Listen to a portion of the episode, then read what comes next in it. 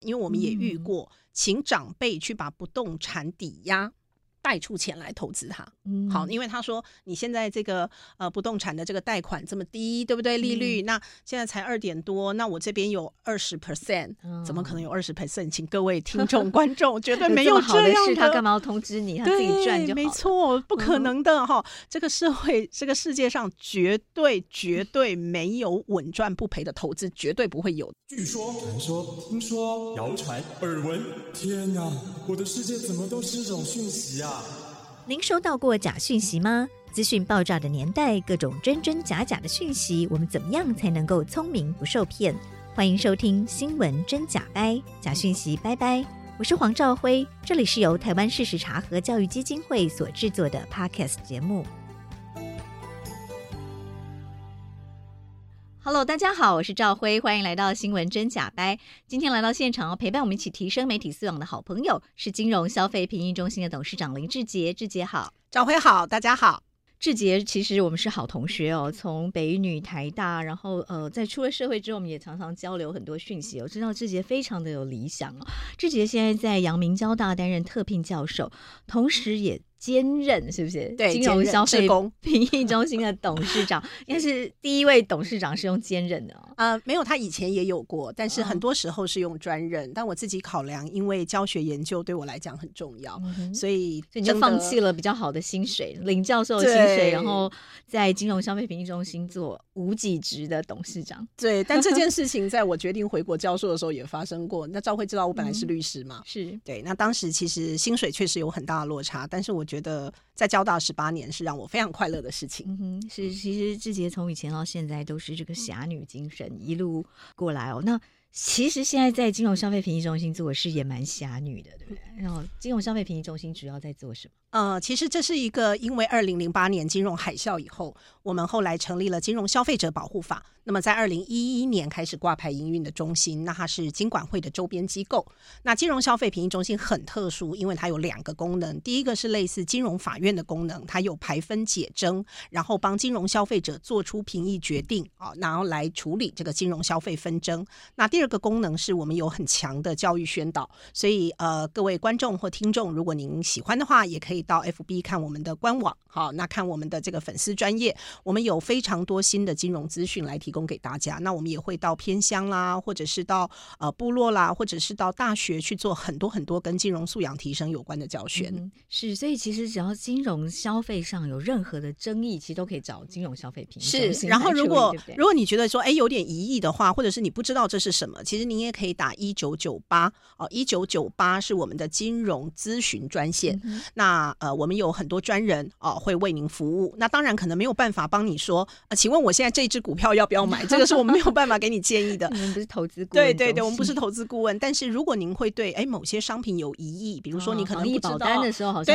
很多是是是是，对。然后他可能对金融消费申诉的程序不太理解，嗯、那他想要获得进一步的资讯，也欢迎您可以打过来。对，所以今天邀请。志杰来哦，是因为金融方面有非常多的假讯息，对不对？是，尤其是金融的诈骗哦，这几年真的越来越多，层出不穷。是，透过社群平台就让它更方便诈骗了，对不对？对。所以想要今天跟志杰主要来谈谈金融诈骗，尤其是呃社群平台上面的。是。呃，大体上来讲，在社群平台，目前我们呃，因为金融消费评议中心没有办法处理刑事的案件，所以我们会面对的就是消费者跟金融业者之间的民事纷争。好，嗯、那为什么诈骗也会跟我们有关？因为诈骗最后的钱一定是从金融机构出去的，所以民众就会抱怨说：“哎，金融机构没有帮我守住钱。”对，但是从另一方面来讲，金融机构也会有苦难言，因为有的时候民众。入戏太深哈，诈骗集团非常的厉害，他用各种假讯息，或者是中间对于这个消费者的洗脑，那使得消费者引诱啊，最后跟诈骗者一起来诈骗。金融机构哈，我们看到也是有这种状况，所以我们也会因为消费者不知不觉变共犯了。对，因为他会，比如说业者会问他说：“你临柜要汇这个钱出去，那请问你的目的是什么？”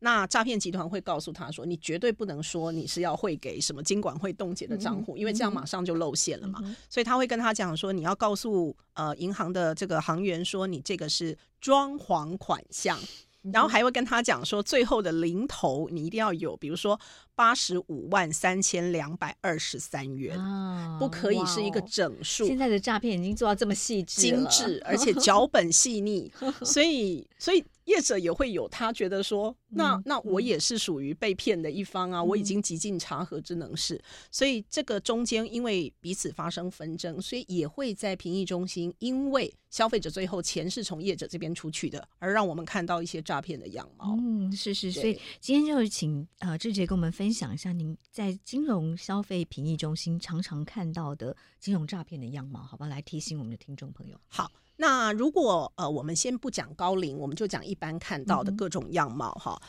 那这些样貌里面有很多种的呃存在。好，那比如说第一个，就如同刚刚朝晖提到的，他可能是在 LINE 里面看到了一些群组邀约的信。那这些群组邀约的信呢，还会用这个名人作为一个保证。好，嗯、所以呃，包括这个之前我们有一些投资理财的。呃，专业的这个广播名人，嗯、或者甚至我们经管会的黄天牧主委的头像，哈、嗯，都被拿来作为呃招揽的一个误用，所以实在太厉害了。然后那个黄仁勋，NVIDIA 一来台湾，马上他的诈骗广告就出现了。所以你看诈骗多认真，真的。他每天都在看报纸，对，他会看到最热门的时事、啊，对他看到谁最夯，他就用它来做吸引，嗯、然后呃，希望你去点。那你点了以后，他就开始加你好友。开始每天寄给你新的，他认为呃你会心动的讯息，然后就一步一步的诱使你。所以第一种就是名人诈骗，那第二种就是他会跟你讲说，诶，我的这个投资的状况是非常好的。好，那他透过先跟你分享一些财经讯息，然后接着再意介你新的商品。那事实上根本不存在这个商品。各位可以看到，比如说呃 IMB 的投资，好，就是很一样。他一开始先说，哦，我们是一个呃。分享投资的这个群组，好，本来只是一些讯息的交流，那接着就说，啊，我有一个商品很不错，那确实也有人现身说法，说我真的投资了，而且我拿到了很不错的回馈，那就一步一步的诱使你，所以这中间都不会是那种一两周或一两个月，他可能可以布局到半年左右。哦，诈骗集团 非常有耐心，非常有耐心。所以第二种状况就是假投资真诈骗。嗯，好，那再来一种的，我们也有收到的，就是。啊、嗯，很遗憾，就是爱情诈骗啊。这个之前 Netflix 有纪录片哦，有那种诈骗全球的。对，我觉得爱情诈骗实在是对受诈骗者非常的伤，双重伤，双重伤。其实所有的诈骗都会双重伤，嗯、因为。他能够诈骗你，一定是因为你信任了他，嗯，所以心理上，对，我觉得心理上会有一个天哪，就是我这么信任他，他竟然这样对待我，嗯、所以这也是为什么，其实你你如果去解析那个诈骗的状况，你会看到他不会只有一次，嗯，因为人都会有自我催眠的，嗯，都觉得他应该不会骗我吧，对，所以他不会只有一遍，他会一遍、两遍、三遍，因为只要那个梦还在。就不会破碎哦。他怎么样的手法可以骗一次、第二次？有啊，我们遇到的灵骨塔诈骗就有啊。灵骨塔诈骗是什么？灵骨塔诈骗就是他会先跟你说：“哎，我这边有不错的塔位，还有这个呃塔，好，这个灵骨塔的罐子，那你要不要买个十个、二十个？好，那我觉得投资自用两相宜呀。对，那长辈就觉得很不错，就买了。买了之后，他再跟他讲说：“哎，你知道吗？其实有另外一个买家。”他想要买你的这个，嗯、可是他唯一 concern 就是你这个塔位在二楼，你要不要升级一下啊？你愿意把它升到三楼，他愿意出两倍的钱来跟你买。嗯哼，那长辈就觉得说，哎、欸，那不错啊，我就升三楼。嗯、那我升三楼的钱比两倍少嘛？嗯、那既然对方搞不清楚状况，愿意出这样，他就愿意呀、啊。嗯、好，那接着又跟他讲说，哎、欸，你要不要换个内胆？嗯哼，你还第一次听过灵骨塔有换内胆的，对不对？然后就跟他说，你再装潢一下，把你这个弄好一点，你会卖更好的价钱。嗯、一步一步一步，然后在中间，比如说他说有人要买呃三楼的，他有会先汇一点钱给你吗？没有哎、欸，也没有，没有欸、但是人们仍然相信，相信啊。所以你看投资者有多么的相信，那那个最后一天，所以他心里也许觉得怪怪的。嗯，但他如果当时喊他，就是被骗了，就前面的钱就没有了。对，所以他会认为说，那不行，无论如何我还是要赚回来才行，即使我觉得怪怪的。赌徒的心里有点像。其实那一天 IMB 的事情发生以后，我不晓得各位有没有注意到，网络上有一则关于呃，好像他自称是台大的学生，嗯、然后他就说，即使他是财经背景的，嗯、他也被骗了。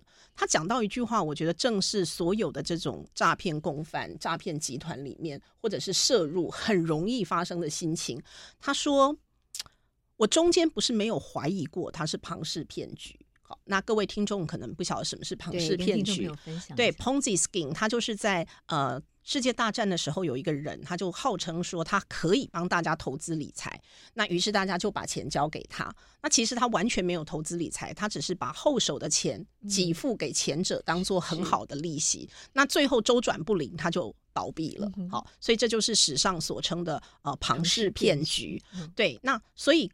这个里面这一位出来现身说法，好像他还在这个 YouTube 有拍这个影片。他说：“我不是没有怀疑过整个事情可能是庞氏骗局，但我觉得我不会是最后一只老鼠。”嗯，所以他其实又参与了这个诈骗。对，其实这样讲，我其实看了是心里蛮难过的，因为那就代表说他不是没有怀疑过。嗯、那我相信所有最后在受诈骗的这个过程里面。不是没有人怀疑，但是大家会舍不得前面已经投进去的。嗯、我觉得这跟那个遇到渣男好像，就是说，我虽然知道他是个渣男，可是我已经付出了这么多年的时间，哦、对对，所以我可以继续感化他，对我感化他，或他会为我改变，就是我觉得会有一种这种心情，嗯、所以长辈就又投资下去了。所以你看他一环一环一环，那最夸张的就是后来有检察官告诉我们说。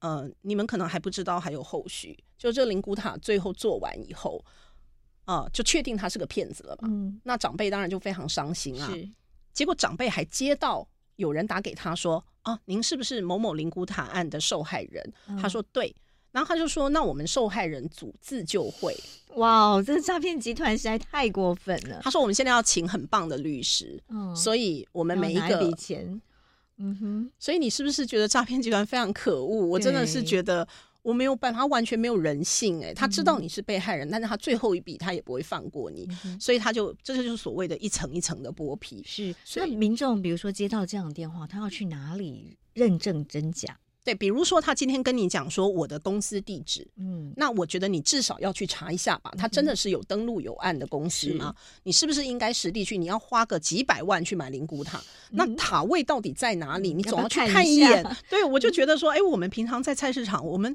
连买一罐鲜奶都会去看保存期限，到底为什么几百万的灵骨塔，你完全没有想要去现场去查一下？嗯对，所以像刚刚我们提到的第一种这种呃，就是名人的冒用这个头像诈骗；嗯、第二种是假投资真诈骗；那第三种就是像我刚刚说的这种灵骨塔诈骗。哈、嗯，那再来就是爱情。那爱情诈骗真的是非常麻烦，因为在疫情中呢。啊，这个各世界各地爱情诈骗都是疫情中第一名，而且是网络交友诈骗。嗯、因为在疫情中大家很难见面嘛，嗯、所以通通都是透过虚拟的方式联系。是，而且大家疫情被关在家里，特别的心情上需要慰藉。对，然后。这个时候又会觉得，那既然大家都被关在家里，那跨国的人跟你有联络，好像也就、哦、很正常，也很正常，因为他也被关着嘛，嗯、对，对他也没办法实体来，所以就研发出世界各地就纷纷都有这种什么乌克兰战士啊，嗯、什么联合国女医啦，好、嗯，或者是在美国的什么呃，我是在美国呃，什么小孩都大啦，然后我自己住在这个老人院呐、啊，嗯、但是我积极寻觅在亚洲女性做我的第二春伴侣啊。对，也是很多这样的，所以我们这边有机会遇到的，在非法上面，他可能会打电话来咨询，嗯、或者是我们看到他汇款出去的案例。你还记得有一些什么样的案例可以提供出来跟我们分享？呃，我们在这边会碰到的，刚刚我们讲的就是跟金融商品其实无关，嗯、或者是我们刚刚提到的，它其实根本不存在这种商品，比如说号称是这个鱿鱼币。嗯哼，对，像大家没有听过，对不对？有哦，各位 Google 一下，前面曾经出现过诈骗鱿鱼币，因为鱿鱼游戏，所以诈骗集团就马上跟风了 啊，就说有鱿鱼币。那另外就是合法的，嗯，虽然是合法的商品，可是根本就不适合长辈。嗯，那比如说李专介绍一位八十几岁的老先生。购买二十年回本的商品，您觉得这样商品的适合度是可以的吗？嗯、那为什么这个八十多岁的老先生会接受一个？呃，因为他们过从甚密，嗯，因为彼此就是，就是爱情诈骗的关系。对，但是他是非常暧昧的一种关系，而且长辈他也会有需要别人关怀的需求。嗯、那你就看到他的商品适合度有问题，或者是我们也看到另外一个是不断的去。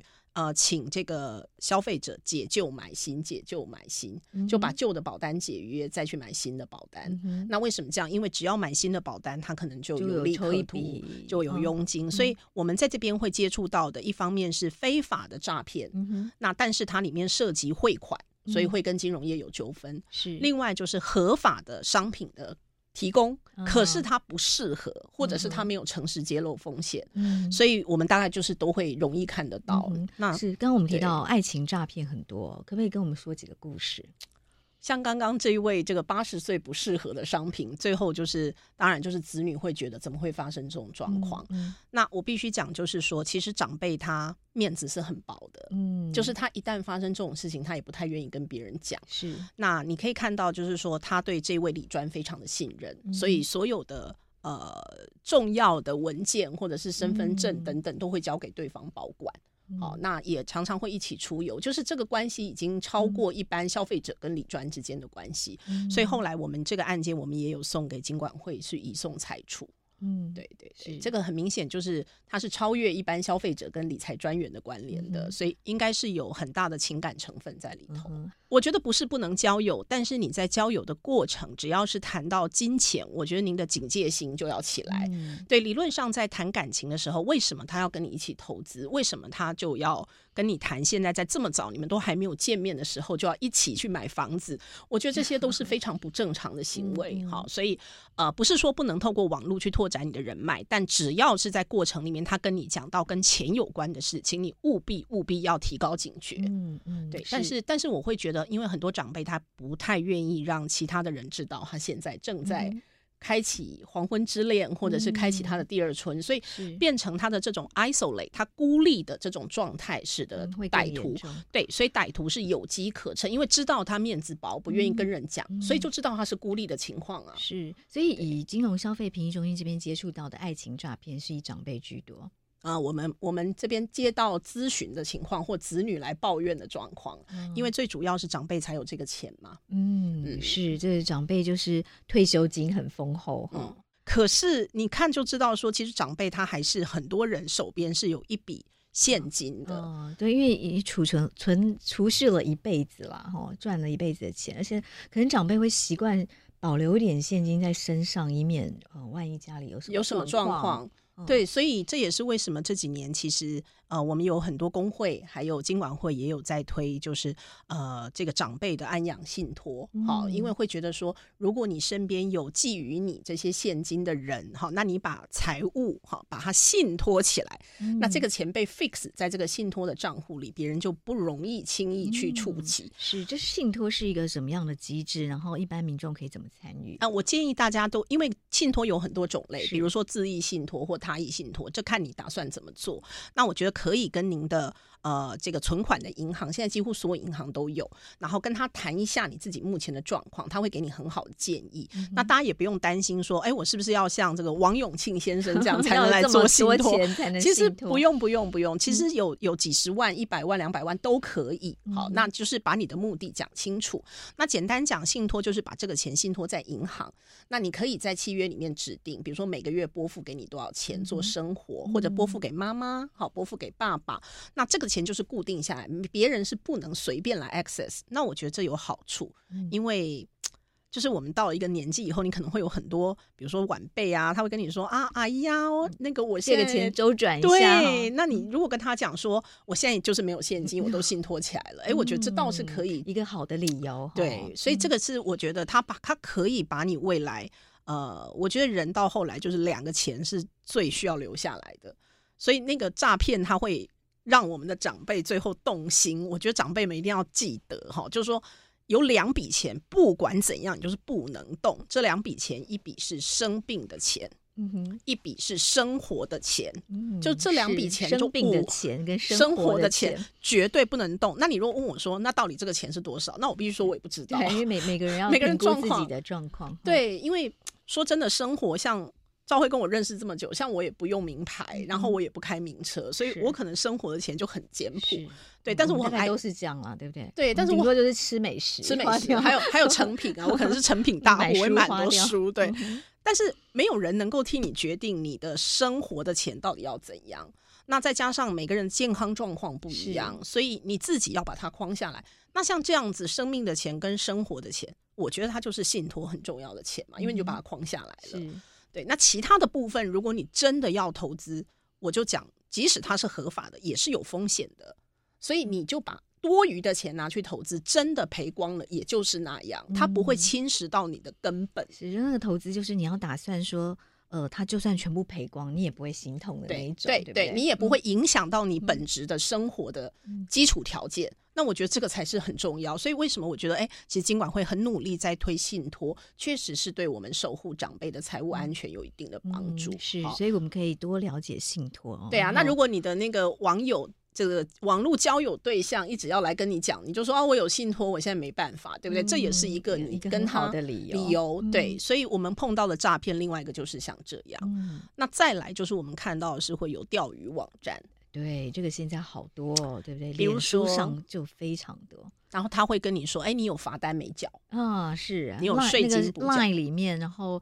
简讯也常常这一种，对，然后我们消费者就会一不小心就点进去，去然后就刷卡了嘛，因为他是说，哎，你可以用信用卡支付，嗯、那这个也会是跑到评议中心来，为什么？因为他信用卡嘛，所以它还是一个 最后一关都是必须要经过银行。对，那所以我们就会看到说，哎，为什么会这样？哦，原来是因为他说你有呃这个费用没有缴，或者是的要补税，或者是你有罚款，对，所以后来就呃我们就会知道说，哦，有这个用利用信用卡，那再来就他的方式是他跟你说两千多。嗯，于是你就以为你刷卡两千多，结果你后来发现那个币别是很特别的币别，什么罗马尼亚币，美不是美金，没有，没有故意用一个对对，更一个很奇怪的，的对少少少见。所以后来我们其实有跟银行业者讲，我说像刷卡发的简讯，嗯，我们这边遇到就是说他不是没有传简讯给消费者，嗯哼，他他的简讯就写这个 BVN。哦，然后一般消费者也不晓得 N 这是什么，对对，像像你接到一个简讯，它上面是说，呃，就 R O N 三五八七九，嗯哼，你你看到这一连串，你搞不好还以为是什么 Q R code，之类就你不晓得是什么，所以银行它也不是说它没有做，因为按照你跟他的信用卡契约，它就是要提醒你嘛，是有刷卡。可是他刷的是别的币别，对对，你不晓得，所以后来我们就说，哎，建议我们金融业者，嗯，你的这个换成台币，对不对？你的这个简讯呢，一般非外汇的专家根本是看不懂的，谁会知道？各位知道 BVN 是什么吗？没错，是呃，保加利亚币。哦，R O N 是罗马尼亚币，嗯，所以我们根本就不知道它币别是怎么换算的。对，所以我们看到就是说，哦，因为它呃点进去某个网站，然后导致这个被盗刷，哈。那虽然银行也有赶快跟他讲，但他没有及时的去做止付，这因为他不晓得这是什么。对，好，所以我们也会从这些案例里会去呃做一点修正。好，让业者能够，所以刚刚我有跟朝辉聊到，就是金管会也整理了，好，我们很多看到的这些金融诈骗的案例，比如说去提醒业者，未来你通知消费者的简讯要更清楚，让他第一时间就知道说，糟糕，我现在，对对对，而且我本来以为是缴费，怎么会是刷罗马尼亚币去缴费？这显然就不对，对，所以这个也是一个很糟糕的，就是钓鱼网站的假讯息。那我们一般民众要怎么分辨这是不是钓鱼网站？呃，他很厉害，是他走进去，他真的有一个网站。对，你点进去，它网站跟那个监理所的网站还蛮像的。嗯、可是你再仔细看，你就发现它很多地方是不一样的。嗯、比如说，比如说它的电话，嗯，好，它电话可能就是不对的。然后页面非常的粗糙，嗯、虽然做起来看起来有点像，嗯、所以我都会觉得不要去相信你看到的讯息里的网页。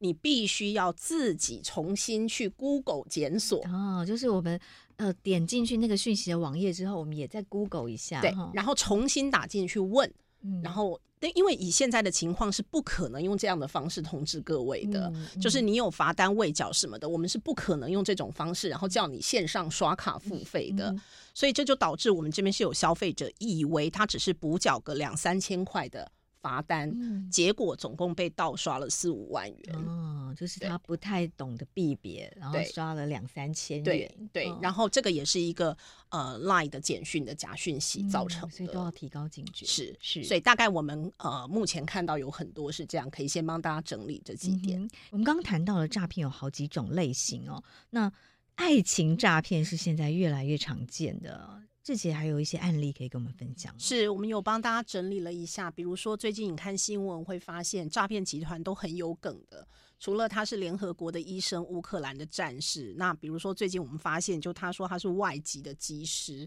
然后同时在网络上面诈骗两位长辈哦，一位是六十几岁，一位八十，嗯，那都是女性。然后就是号称自己在外已经这个受伤哦，急需诊治哦，或者是说他的合约发生问题，希望他汇钱帮他解约。那只要他把问题处理完，他就会回到台湾来跟他长相厮守。这样是这个，其实，在 Netflix 上有好几部纪录片，然后在探讨这个。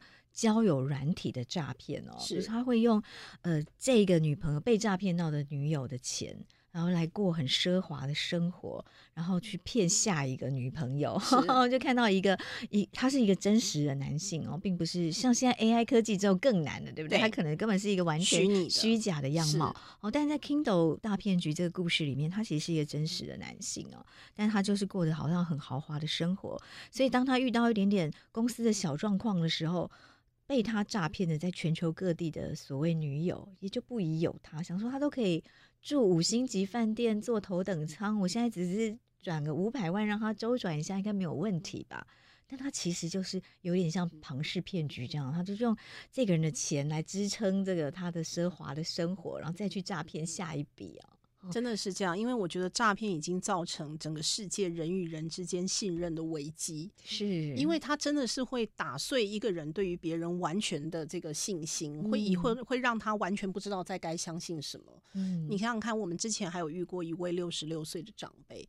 他在五天之内去变更约定转账，然后开了网络银行，嗯，然后又变更手机号码，结果被转走九百万。哇哦！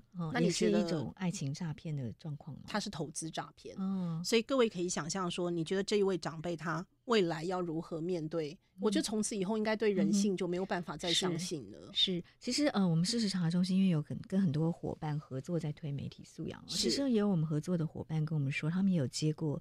电话哦，就是有妈妈被诈骗了一两千万的这个退休金，然后就打电话跟他们说，他想要自杀。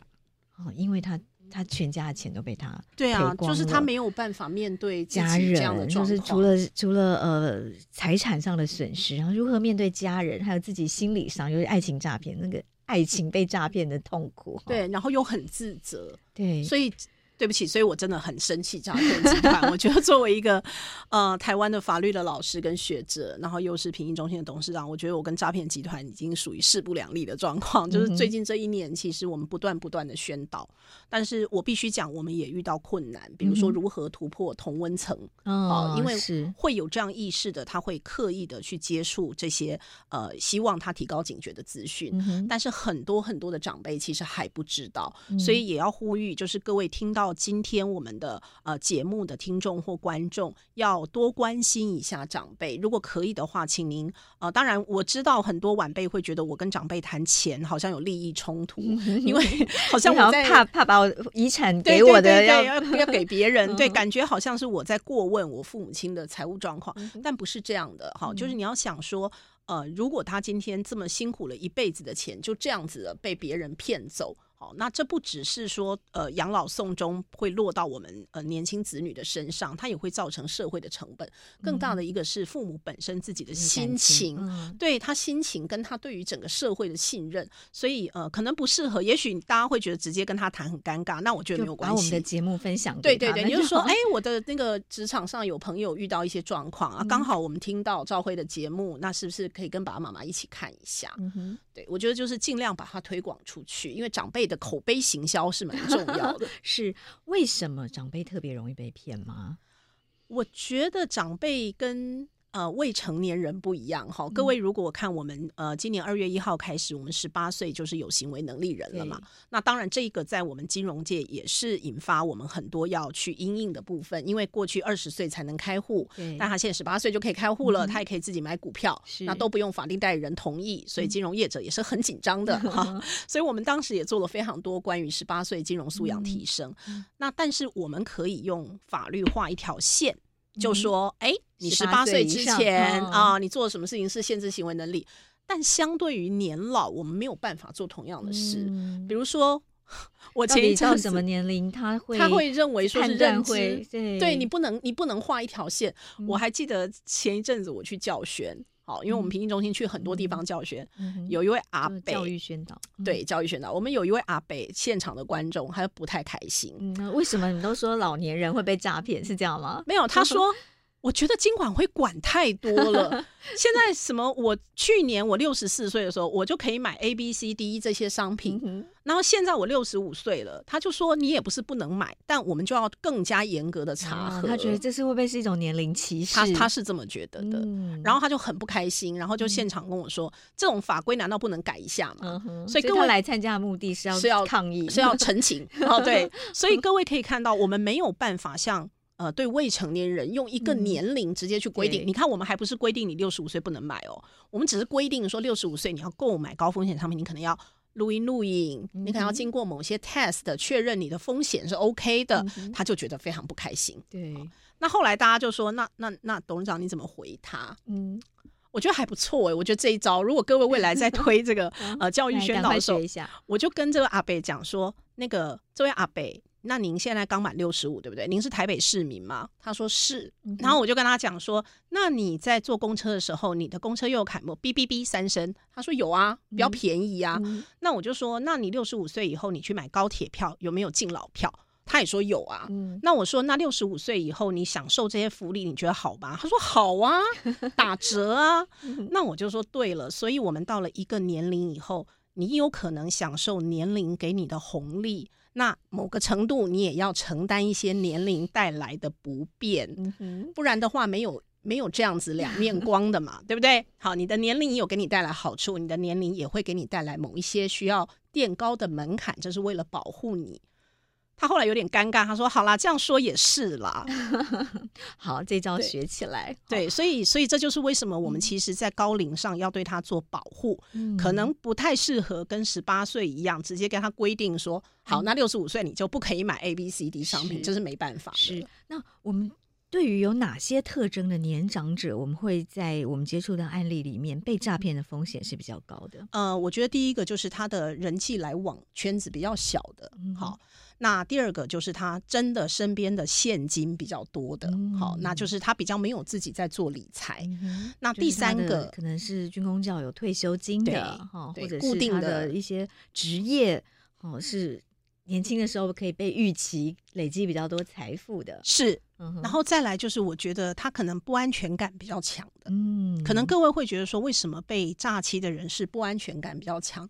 因为大部分我们看到长辈，就是他对于目前的退休，他感到焦虑。哦，他会认为，哎，物价上升，哦，他他物价上升了，然后他只有被动的退休收入，他想要创造一些积极主动的，对，所以他会有一种不安全感。好，那所以其实你如果分析起来的特色，大家就但一定是他有现金，他有钱嘛，那或者他有不动产，因为我们也遇过，请长辈去把不动产抵押。贷出钱来投资它，嗯，好，因为他说你现在这个呃不动产的这个贷款这么低，对不对？利率、嗯、那现在才二点多，那我这边有二十 percent，怎么可能有二十 percent？请各位听众观众绝对 没有这样的，好的事，他干嘛要通知你？他自己赚就好。没错，不可能的哈、嗯哦！这个社会，这个世界上绝对绝对没有稳赚不赔的投资，绝对不会有的。只要承诺你有这种的，绝对是骗你的。嗯、那长辈当然就会心动，他想说，哎，那我就去贷款好了。嗯、那贷款出来，只要他每个月固定给我的利息高于我的贷款，嗯、我就核算呐、啊。是，所以你会发现有不动产、有资产的长辈，嗯、然后人际关系比较单纯，他比较没有机会去问别人的。嗯、好，不安全感强的，嗯、哼凡事比较固执己见，不愿意跟别人商量讨论的。好，因为他会觉得。我干嘛要问你啊？我吃过的盐比你吃过的米还多，嗯、好，所以我自己本身就我警告了，对，过度自信的，嗯、所以大概都会有一些特特殊的状况。那我会建议大家可能稍微观察一下长辈的呃理财或他对财务的态度有没有改变，嗯、是因为其实还是可以看得出来有些端倪。虽然长辈他可能不讲，好，可是比如说他突然很大方。嗯、就觉得他应该手上，他就 就表示他拿了第一笔利息，这样很开心哈。嗯、他突然觉得大赚这样，嗯、或他突然变得很小气，嗯，因为他钱可能被骗走了。对，好，那他可能觉得说，哦，那我或者是我去拿了一些，我把所有的现金都拿去给他了，所以我现在手边就是入不敷出。所以当他的用钱的态度有转变的时候，我觉得，呃，做子女的应该要稍微注意一下啊，或者是他，你有听到说他在跟别人讲话很鬼祟。好，比如说他讲手机的时候都神神秘秘的，哎、欸，这很有可能就是诈骗集团正在跟他洗脑，因为诈骗集团都不会只有一下下，他会跟被害人维持一个几个月的亲密关系，这种亲密关系就是基本上能够骗你，一定是信任嘛。那信任有很多原因，比如说相信他的专业投资，相信他是呃呃对他很好的李专，绝对不会骗他。或相信他的爱情，好，所以他一定是基于某种状况的信任，那所以他就会跟他讲电话，所以他不会只有讲一下下，他会偶尔常常，你会看到他不断的在讲电话。所以大家不要以为说诈骗集团就是我们常常接到那种打电话，然后想要一通电话就骗，哎，不是不是那一种，对不对？对对，其实很多是放长线钓大鱼的，是，所以他是可以维持几个月才开始骗你的钱。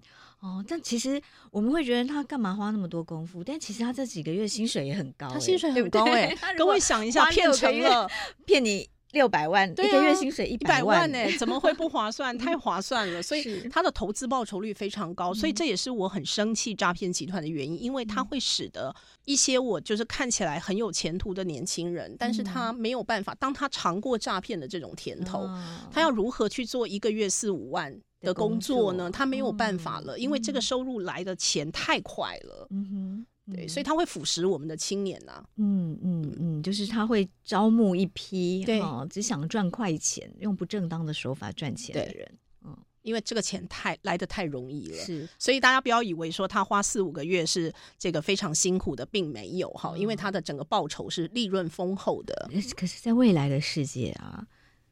AI 的投入之后，他也不用去招募年轻人了，啊、他就靠 AI 虚拟的声音、虚拟的人跟你对话来骗你的感情、骗你的信任就好了。对，而且以前还需要那个优秀的青年帮他写剧本，现在 ChatGPT 可以帮他写剧本，可以生成很多。是啊，甚至 ChatGPT 直接跟你。对话，然后直接跟你聊天，对，啊，他可以更符合你的需求来回答你的问题，所以很可怕哈。我们怎么应应呢？对啊，所以那个美国的这个联邦司法部，呃，上个月吧。才特别提提出了，就是因应 AI 世界的一些伦理规范，好、嗯，就是我觉得这个也很重要。嗯、一方面是 AI 有可能对整个金融诈骗或信任危机造成更不利的结果；二方面是 AI 有可能它本身的数据就有一些偏误或歧视。你如果 base on 这些数据去做你后面的政策，也有可能被 AI 误导。所以呃，我觉得这个 guideline 是蛮好的。嗯、我们自己 guideline 的重点大概是，就是我们刚刚提到，就是所有的业者、嗯、还有政府机关在做政策的时候，必须注意下列事项，嗯、不能全部依赖这个科技的这个判断结果，嗯、就还是要有人去重新审视一遍。是的，所以呃，确实如赵辉所言，我觉得目前的其实金融业他们也很辛苦。你想一下，金融业过往。他就是顾客至上，嗯、所以每一个来呃进来银行的客户，对他来讲，他就要好好的照顾，好好的服务。好，但现在这个社会里面进来的人，可能是诈骗集团 或诈骗集团的共犯。好，所以。那个银行业或金融业突然之间变成第一线，要去质疑他的客户，嗯、因为不质疑他的客户，就有可能造成更大的危险。是，所以他们的角色其实面临前所未有的挑战。嗯、就以前只要是服从客户，然后客户要说什么就帮他做好客户的一切需求。对对，现在不行，因为你这个客户的身份是很复杂的，是所以金融现在是头很痛。我觉得这个诈骗是诈骗集团，也可能是被诈骗的人，所以你又不能够完全顺服他。所以当他要转钱的时候，你要去挑战他，甚至你要去查核他。嗯哼，对，比如说他说他要开网络账户，以前大家都说哦太棒了，很好，对不对？是是是，那现在反而要去质疑说你为什么要开网络账户？对，我们其实现在有最近去银行办事，就觉得哇，其实还蛮麻烦的。对，就办个简单的业务要好久。就是就是，我就说现在其实整个金融业也面临呃，我觉得是算是算是一个。呃，典范的再造吧，就是说他以前只要做好这样，就是一个好的金融业者，对。但他现在的角色跟任务更复杂，嗯，对，他还要帮你保护你的钱包。对，我相信金融业你会想说，为什么我会变成这样？对，但是因为金融业还是很赚钱啦，所以我们还是想要科予他更多的义务。对，这个也是我们这样讲的，所以我们才会，所以金管会其实这几年推公平待客，嗯，他公平待客就是有特别提到，像今年公平待客的重点就是友善金融。嗯，好，所以善金融对，比如说针对于呃这个视障。哦，听障的消费者，嗯、那你金融资讯如何传递给他？是你如何告诉他在洗钱防治、反诈骗的这些讯息？他、嗯、也是你的客户啊。是这个，其实 AI 也可以有很多的帮助。帮助对，然后高龄者，嗯，好，高龄者他你要怎么样让他？因为高龄者像我母亲是一个失智症的患者，嗯、那我过去五年就是他二零一七年确诊，那这两年的状况非常不好。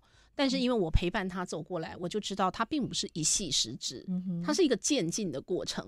所以到什么地方，他所做的呃金融消费行为会被认为是无效的。嗯，什么时候是觉得还是有一定的效果？是，所以他必须搭配在维护人性尊严，好跟保护他这个中间。对，因为他还是这还是他的钱呐。对，所以呃，他必须搭配其他的法律制度，光靠业者也是没办法。嗯，怎么样的法律制度？像现在我们的民法就有呃这个辅助宣告。嗯，好，那像我可能就会在宣告净资产之前，对，他有一个辅助宣告。辅助宣告就是说他在做重大的金融消费行为或重大的财务处分，像不动产的移转等等，他必须要有他的一个监护人介入。好，那但是他也是病情到一个状况之后，经过医生的判断是。是，所以呃，我会考虑的就是母亲的辅助宣告，但是一般做这种辅助宣告，就跟刚刚我们讲信托是很像的，它是防止他身边亲近的人。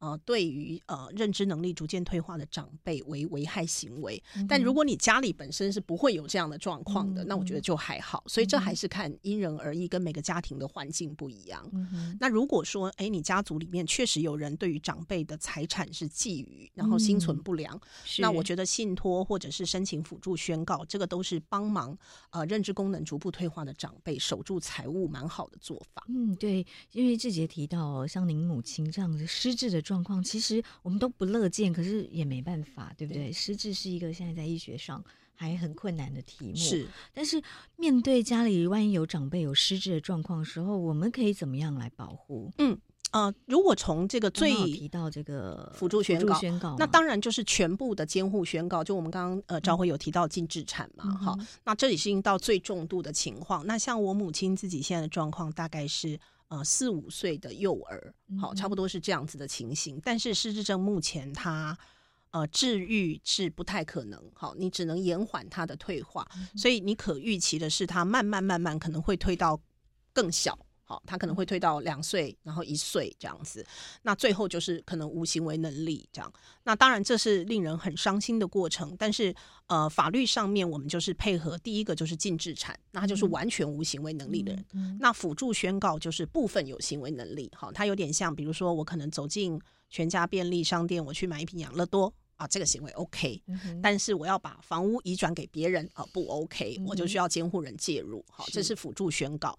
那另外还有一种就是呃，当事人呃他在银行里面，因为银行端他有特别说哦，可不可以做一些注记？好，比如说呃，我如果要做什么行为的时候，可能会同啊、呃、我的这个配偶或者会同子女哈。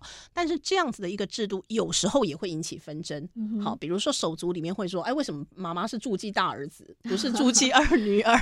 所以有时候当事人注记也有可能引起纷争，所以我才会常常在教育宣导中鼓励大家，在神志清明、四肢健全的时候，先把你的金融清单跟金融的事项预做安排。嗯，好，至少要有清单，自己要先搞清楚。对你都不知道你有几本存折，你如果发生什么状况，你的子女要怎么办呢？其实我最近也开始在整理我这些 东西，我发现，当你工作太忙碌的时候，自己。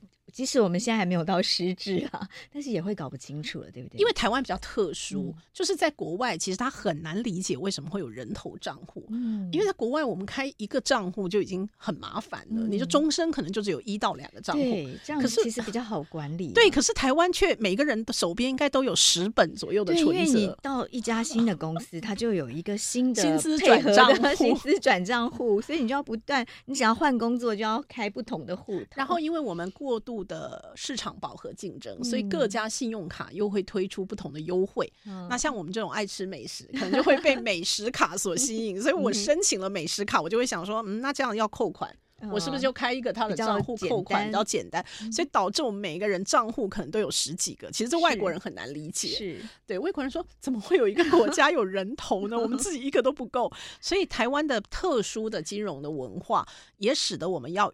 更早的去把你的保险，嗯、对不对？谁会知道你有什么险呢？你就要把它，对，你都自己搞不清楚，请你整理好，不然如果有一天你发生什么状况，请问你家人到底要怎么处理？所以我们有没有可能透过金融评议中心或是金管会做一些统整呢？嗯，统整其实你如果自己去呃银行，你说像金融总归户这种概念，嗯、是，其实这个现在就有做啊。那评议中心教宣的时候，我们会鼓励大家预做金融清单，嗯、就是请你把你自己目前存折，如果可以的话，就把它尽量收纳进几个最常用的。嗯、好，那信用卡我觉得三四张已经最多了，我很难想象有人有十张信用卡，你就很难管理，因为这也不是一个很妥适的财务管理，因为你可能会忘记缴费，是对不对？或者是你那张卡可能事实上。还要收年费，对，结果你又忘记去使用，嗯、所以就是我觉得大家要做一点金融的功课，嗯，这很重要，因为我们都会老。嗯哼，刚刚志杰提到说，其实有有一些呃可以帮他统整，可以啊，可以啊。其实你只要去跟这个呃这个银行跟他讲一下，说，哎，我可能要，你可不可以帮我看一下，查一下我目前的这些金融状况？其实应该是有机会去把它做一个处理的，嗯、然后再来就是请。但是有一些可能我没有办法，因为你的保险、嗯、就是每一家的保险可能不见得，而且你有的人是买国外的保险，嗯、这个我们不见得查得到，所以就请大家一定要自己做好金融清单的盘点。那我非常不鼓励大家去购买境外的金融商品。嗯、好，可是呃，比如说投资基金，这个好像很常见。基金是没有关系，因为基金它毕竟是国内还有合法的代销。嗯、可是你如果直接去买国外的金融商品，嗯、那各位可以看前一阵子发生的 FTX，是对，因为我们对它没有管辖权啊、嗯。前一阵子这个 FTX 的案例，可不可以跟我们再解释一下？对，因为它也不是我们金融消费者保护法评议中心可以协助处理的。哈，因为按照金保法，我们就是只能处理台湾合法的金融业者。好，对于金融消费者之间发生的纷争行为，好，那如果是有一定财力的法人或自然人，或者是专业投资人，也不能使用金保法，因为我们假定说这些人他其实是可以去用法院，嗯、对他可以自己去解决，所以金保法它其实是一个金融普惠下面的产物，它是给予比较弱势的消费者来呃做金融消费解决用的，对，但是 FTX 它就没有办法落入金保法可以处理的范围，因为它是境外的商品。嗯所以你要买境外的商品，就请大家要能够理解它的风险是很高的。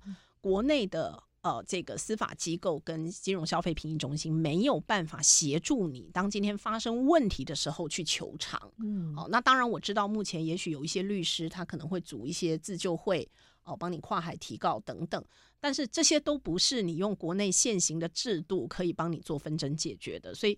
呃，我真的是不鼓励大家去买风险这么高的商品，除非你自己已经做好一个，如果发生事情，你可以自己处理。嗯，好，你有这样的能力，当然就没有问题。是，而且或者投资的金钱是你觉得，就是我们刚刚我们说的嘛，你损失也没关系的这一种。哈，对。其实呃，自己刚刚在填的时候，其实前一阵子很多，包括 NFT 的诈骗也是，对不对？对。所以到哦，元宇宙我们根本就不了解。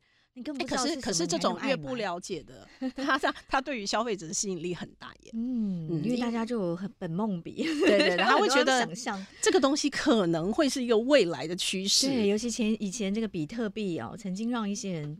赚了非常多钱，对不对？哦，其实两年前最大的美国的这个就所谓虚拟通货诈骗，可是它根本就不是一个真的有在做，它叫做 OneCoin 维卡币。是，各位 Google 一下就知道哈，维是四维八的的维，卡是卡片的卡，这是一个史上最大的诈骗案，因为它的这个主嫌呢，简直是可以拍电影哈，就人间蒸发，后来就找不到了。是有有纪录片对吧？有纪录片嘛？哈，Dr. Ruya 对。是，所以像这样的金融产品太虚无缥缈了，对不对？对，我觉得好烦。我就想说，请大家如果有这些余钱，不如来捐给这个清寒的学子，让他们好好的念书哈。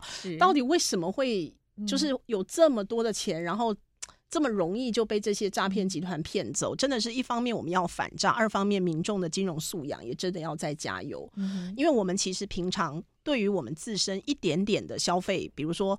吃到不好吃的东西，在餐厅里面觉得服务态度不佳，你都会有意见。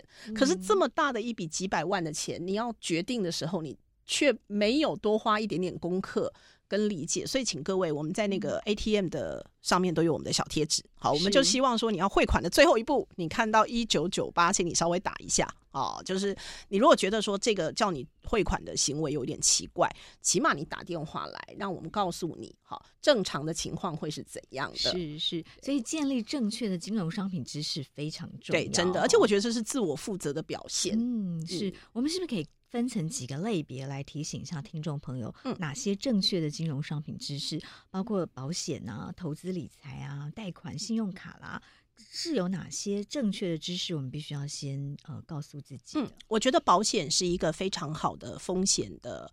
呃，规划，因为人生呃，明天跟意外哪一个先来，你永远不会知道。好、那我自己其实是风险意识非常强的人。呃，我自己是呃，在八年前确诊了肺腺癌。好、哦，那但是我更早的时候就已经买了癌症险。我当律师的第一份工作的薪水，立刻就买了保险，所以我的保险是很足够的。好，那我觉得各位可以盘点一下自己的状况。那么我很幸运，就是当时是第一期发现。那可是第一期发现，我还是要手术。所以我手术的时候，我可能就没有办法去演讲啦，或写作啦。好，那我的收入可能就会减少啦。所以这个时候怎么办呢？诶，我的癌症险是一次性的给付保险，所以它就可以填补当时我还要付房贷的缺口。嗯。那我就觉得，虽然我不用化疗，可是那段时间我收入减少，那我又要付房贷。诶，这个时候癌症险它就给我很大的心理的安全感，我可以安心疗养。好，所以各位可以看到说，诶，其实呃，保险真的有差一定的效果。那如果说经济状况不好的这个观众朋友或听众朋友，其实。金管会为了普惠金融，现在跟很多业者也有推出微型保险，好，轻微的微，好，那它就是呃，以这个呃比较低收入、比较辛苦的环境的这个朋友们家庭，那它可以给你一个最起码的保障，万一意外发生的时候，不会整个家庭就坠落破碎，好，所以微型保险也是非常好的普惠金融。微型保险最微小的那个部分是。每个月要负担，我记得是一两百元，嗯、非常少。好、嗯，所以我非常鼓励大家多了解，而且很多银行都有提供，很多保险公司都有提供，请大家可以去看一下。嗯、你知道网上 Google 微型保险、嗯，那再来就是你要投呃，就是小额中老保险。好，就是说很多长辈会希望说自己。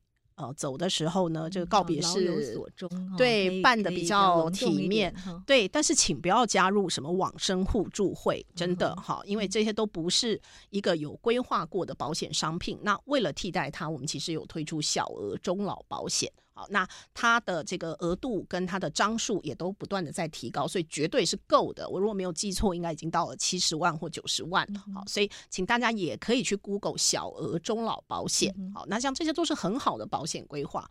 那投资的部分就一定要请大家。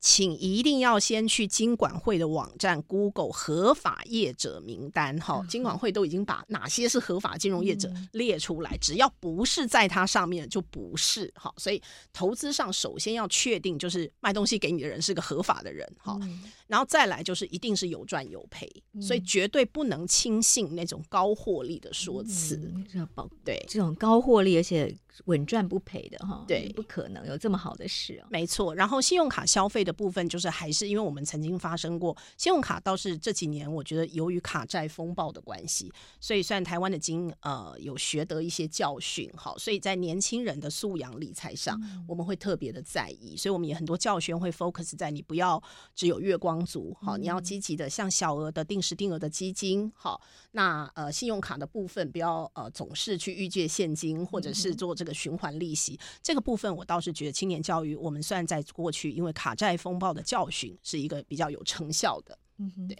是，所以这是针对一般人哦，所有的人都必须建立的正确的金融商品的知识哦，在保险、在投资理财、在贷款、信用卡方面，针对退休族呢，刚刚我们说年长的长辈最容易被投资诈骗、爱情诈骗哈，退休理财应该要注意什么？嗯，我就会建议大家先呃盘点一下自己目前的财务状况。呃，退休理财应该是要在你在退休的五到十年前就要规划，嗯，它绝对不是你要退休那一年才来规划哈。所以呃，各位如果像我现在，我今年我跟赵慧，哎呀，这样就透露了我们的年纪了。对，我们两个应该是 今年就会满五十了哈。对，那所以我们都是一个四十到五十的壮年族啊。那我们再过五年，大概就是离退休有十年的时间。我觉得那是一个最好的规划的时间。大概你退休的前十年开始慢慢规划。那你就要先想一下，你退休能有多少的收入？那这些收入是有还有没有其他的源头活水？比如说你有没有不动产是可以收租的？好，比如说你是不是只有退休金？好，那你有没有子女的？父母孝敬的养老金，好，这些都可以决定你后面的情况。那有一些他可能是储蓄险，所以他也许在年老的时候，他还是可以得到这个储蓄险的一个呃 reward。好，所以你先盘点一下自己想过什么样的退休生活，然后你有多少余钱，然后就是我刚刚讲的生活的钱跟生病的钱，请你框起来，无论如何都不可以动，剩下的余钱你再去思考一下。好，十年的时间嘛，你可以慢慢规划到六十五岁。你如果想要再购置一个不动产去收租，那你要平衡一下你的地点啊，你有没有这个可能付房贷啊？好，那你如果还有子女要 support 他，不管是他要念大学或出国，那你也要把这个钱可能要先预留。所以没有人可以帮你规划你的退休，只有你自己可以。好，但是绝对不赞成在年纪大的时候去做。躁进型、高风险型、积极型的冒险投资，嗯，绝对不赞成。是，对，是，呃，年纪大的时候，像志杰在节目中提醒的，我们至少要保留生活还有生病的钱，哈，要为自己留一笔。好，非常谢谢志杰今天的分享，谢谢赵辉，谢谢大家。谢谢收听《新闻真假掰》，这里是由台湾事实查核教育基金会所制作的 Podcast 节目。我们将陆续邀请各行各业的朋友来畅谈媒体议题，陪您一起增强对假讯息的抵抗力，让我们都能和假讯息说拜拜。欢迎您订阅留言，告诉我们您的意见和观点。如果您喜欢这个节目，别忘了给五星好评，也帮我们多多分享哦。